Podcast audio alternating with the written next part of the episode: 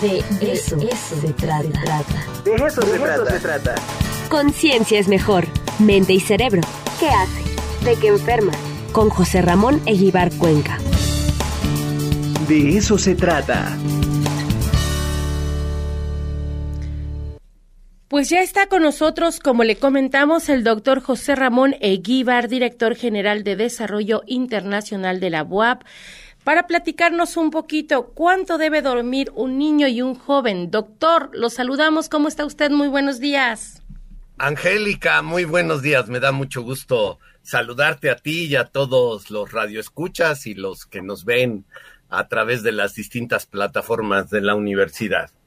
Igualmente, doctor, pues a ver, platíquenos eh, qué tiempo debe de dormir un niño, un joven y este para saber si están durmiendo lo correspondiente o se están eh, volando algunas horas. sí, bueno, es, eso pasa, ¿no? Con, con la vida moderna y creo que el regreso a las actividades eso ha producido. Eh, entonces, eh, una cosa muy importante es que en el primer año de vida los niños deben de dormir prácticamente lo que ellos deseen. O sea, si la mayor parte del día y la noche duermen, está muy bien. Esto es particularmente los primeros seis meses de vida donde un bebé puede dormir hasta 18 horas eh, del total. Eh, esto es importante porque en esa etapa, después del parto, hay un proceso de maduración y se ha visto que hay una relación muy estrecha entre la cantidad de sueño y este proceso digamos de neurodesarrollo de que se que vaya mejorando su cerebro conforme crece eh, pueden empezar a disminuir por ejemplo un bebé de tres meses puede dormir ya 14 horas con 8 a 9 horas de, de sueño por la noche y el resto en la mañana puede tener dos siestas. En cambio, ya para un bebé de 6 a 12 meses, eh, puede tener estas 14 horas de sueño y de 30 minutos a 2 horas sus siestas. Y cuando ya están en el jardín de niños, eh, antes del jardín de niños, perdón, de 1 a 3 años, eh, puede disminuir ya a 12 horas que se distribuyen 8 o 9 horas por la noche y una buena siesta al mediodía. Eh, puede ser exactamente al mediodía o después de, de, comer. Este, ahí pueden dormir hasta cinco horas. En cambio, ya cuando van al jardín del niños, eh, lo normal es que duerman estas ocho o nueve horas por la noche y luego una siesta igual que los, que los eh, niños que todavía no van al jardín de niños. y ya para los escolares en la primaria, se deben de dormir de 8 a 9 horas de sueño nocturno y eh, si es que tienen siesta, todavía tienen esa costumbre, esta ya debe de durar menos de una hora, ya no pueden ser como cuando eran más bebés que se podían estar hasta dos horas. Y desde luego en los jóvenes, eh, por ejemplo, nuestros jóvenes preparatorianos deben de dormir de 8 a 10 horas y eh, deben de intentar ya no tener siestas porque esto puede alterar sus, ritmos de adaptación a la luz y la oscuridad. Entonces, como tú ves, vamos de un periodo muy largo de dormir en la noche, bueno, prácticamente de dormir a toda hora, a ir teniendo este horario de ocho horas por la noche y quizás eh, una siesta al mediodía que es muy larga en los niños antes de que vayan al jardín de niños y puede ser más corta y la base sería una hora, más de una hora en los que no están yendo al jardín de niños y máximo una hora en los que van al jardín de niños. Eh, eh, esto es importante, insisto, porque eh, contribuye al desarrollo cerebral y se ha visto que la memoria se fija cuando dormimos. Entonces, para tener una buena memoria, es deseable pues dormir bien. Eh, entonces, creo que después de, digamos, del encierro y de todo esto que nos ha pasado los últimos dos años y medio casi, eh, sería muy importante que los padres de familia hablaran con sus hijos y pusieran rutinas muy estrictas de que, bueno, sí te puedes dormir, pero eh, cuando cumplas una hora de la siesta te voy a despertar y no te molestes, ¿no? Eh, y, que puedan eh, pues, hacer sus actividades, hacer ejercicio, hacer la tarea, etcétera, lo que estábamos acostumbrados en el mundo prepandémico. Oiga, doctor, aquí eh, el sueño del cual usted no está hablando de las horas de dormir, quiero entender que son horas ininterrumpidas, ¿verdad? Que sean de manera continua. Así es. Sí, si no, eh, por ejemplo, en la noche es insomnio. Hay tres tipos de insomnio. Qué bueno que me haces esa pregunta, Angie. Eh, tú, tú, tú tienes el insomnio de que no me puedo dormir. Me voy a la cama y simple y llanamente no me puedo dormir. luego hay otras gentes que van a la cama logran dormirse, pero a mitad de la noche se despiertan y no pueden volver a, regresar a dormir. Y luego hay los insomnes tardíos que se despiertan a las 5 de la mañana y ya no pueden volver a dormir. Entonces, e, e, e, estos tres tipos son diferentes y se deben de abordar de manera diferente. Hay que acudir a un médico, a un médico especialista en medicina del sueño para que nos indique qué hacer. Eh, en este sentido. perdón, dime.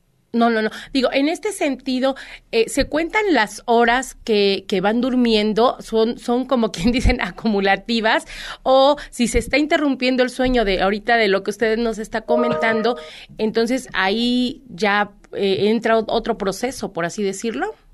Claro, exactamente. O sea, lo que tú tienes que hacer es dormir tus ocho horas, tomémoslo estándar, en los niños se puede prolongar a nueve o diez eh, horas en la noche de manera continua. Bueno, alguien se puede levantar y fue al baño y vuelve, toma un poco de agua, eso pues puede, puede considerarse normal.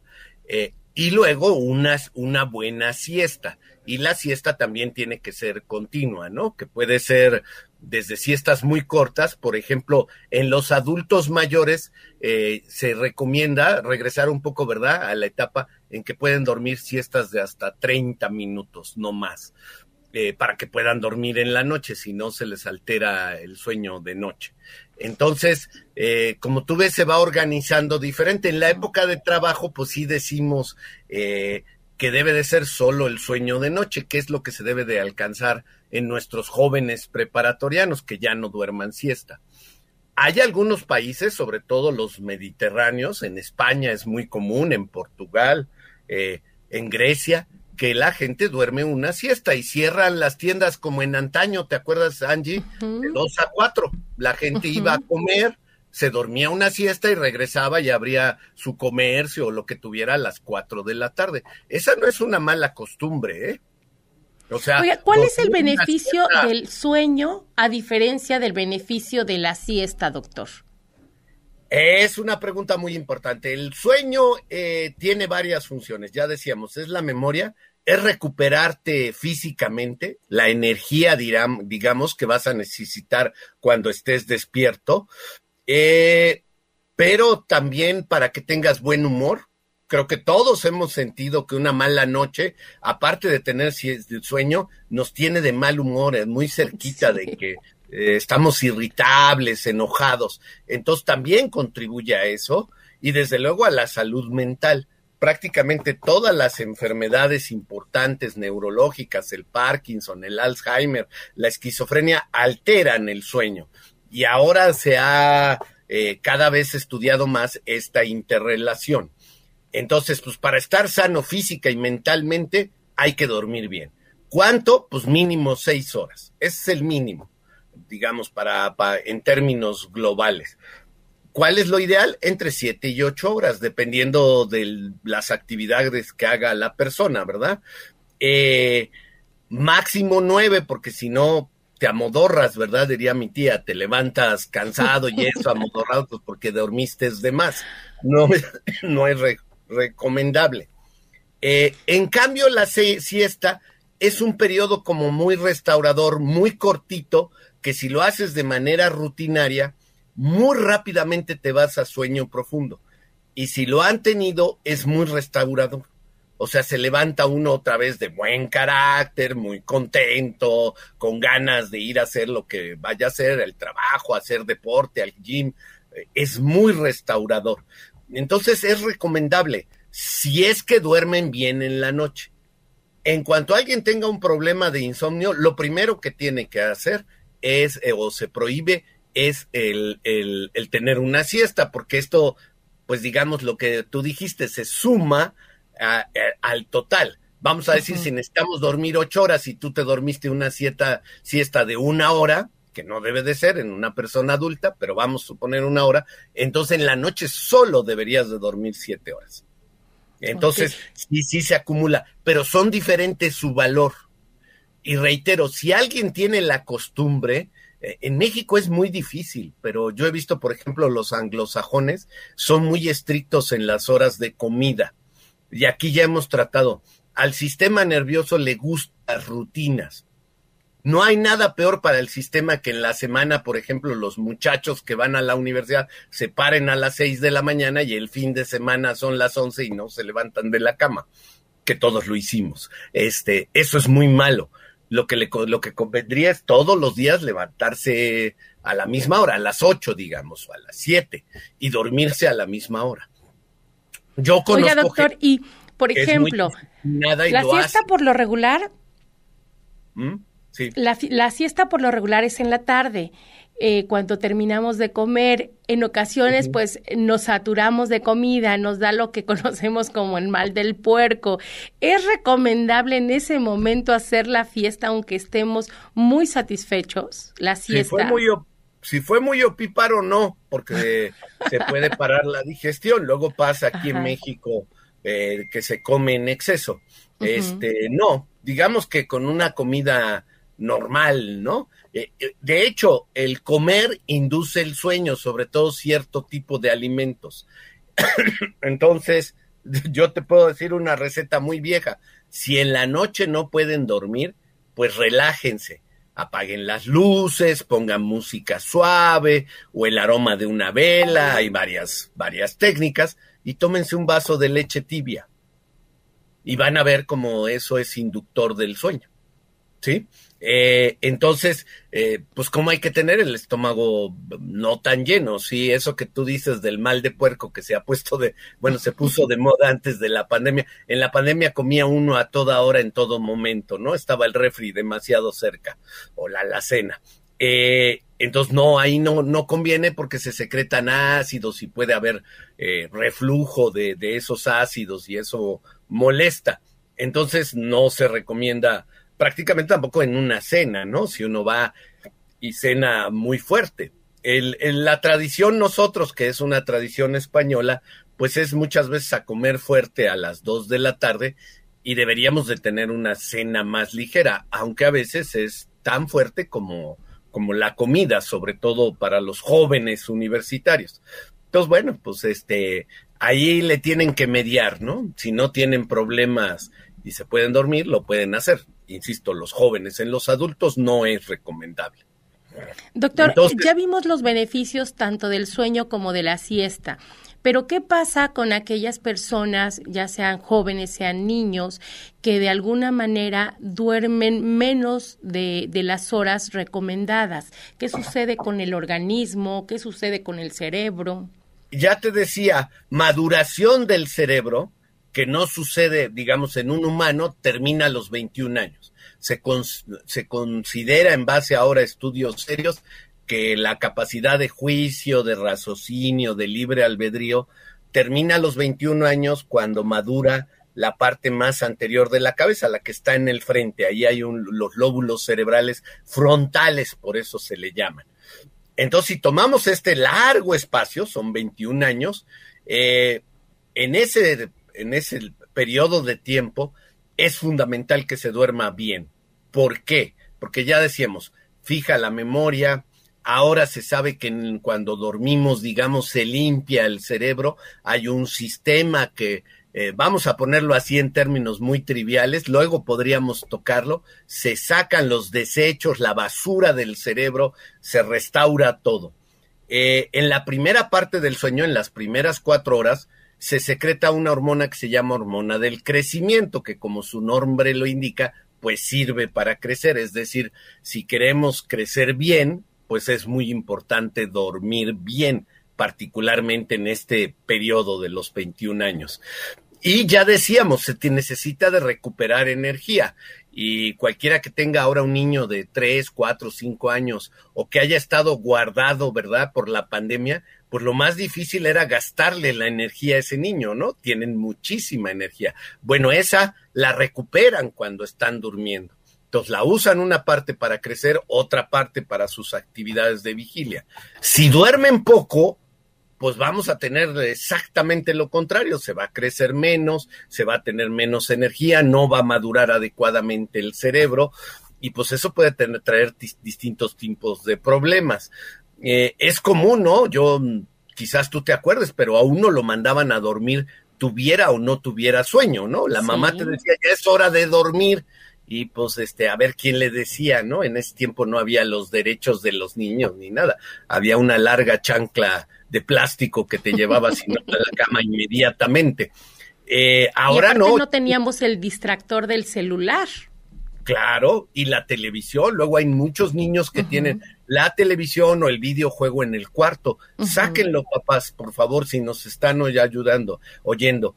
Vayan, pongan otro espacio de la casa donde el niño sepa que ahí puede jugar y póngale también su horario de videojuego. Tiene derecho, está bien, este, vas a jugar videojuegos de 5 a 6 y, y se apaga porque entonces el cerebro puede asociar ciertas cosas, ciertas marcas que tengo, por ejemplo, yo aquí, que es donde trabajo, entonces entra uno y ya el cerebro sabe que le toca trabajar, que eh, toca escribir, hacer exámenes, lo que sea.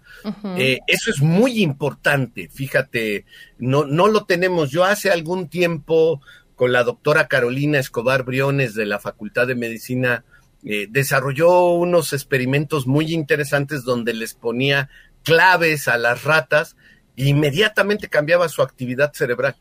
Ya sabían que ahí les tocaba comer o que se les iba a dar un juguete o que iban a tener que resolver un laberinto.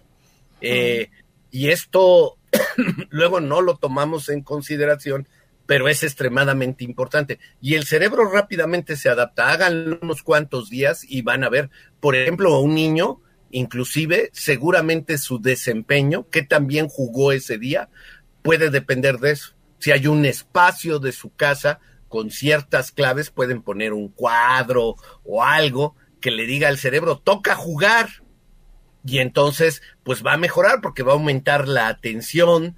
Eh, eh se va a recordar cuáles son los movimientos, ¿verdad? No sé si a ti te ha tocado, pero estos nuevos este, cosas que usan los gamers son demasiados botones para mí. Sí. ¿No? Sí, es como que el punto de referencia, ¿no? Un niño está jugando y no lo ve, sabe dónde está el botón A, B, C, D, E, el de disparo que está en la izquierda y el de adelante. Todo lo maneja con, los dedos sin, sin, sin sin ver, porque pasó ya un largo de proceso de adiestramiento de manejar este manipulando. Eso lo han hecho en fisiología, por ejemplo, el doctor Elías Manjarres, y es sorprendente, ¿no? Qué rápido. Empiezas a predecir qué es lo que viene. Tú ya sabes, si hay una secuencia, entonces en el siguiente va a salir el, el orco número 27 que trae un hacha o lo que sea. Eh, entonces, sí es importante. Y para que eso lo hagamos muy bien en la vigilia, necesitamos haber dormido también muy bien y de manera continua, sin interrupciones. Eso es. Pues nos quedamos con eso, doctor, con que tenemos que dormir las horas adecuadas de manera ininterrumpida, que no nos distraigamos para que tengamos también este eh, nuestro cerebro descanse, nuestro cuerpo descanse y nuestro organismo funcione como debe funcionar. doctor, pues muchísimas gracias. Muy buen día y saludos a todos los universitarios y a los no universitarios que nos acompañan en la radio de la universidad. Buen día. Gracias, doctor. Eh, le mando un abrazo, un saludo también a la doctora. Que tenga usted un excelente día.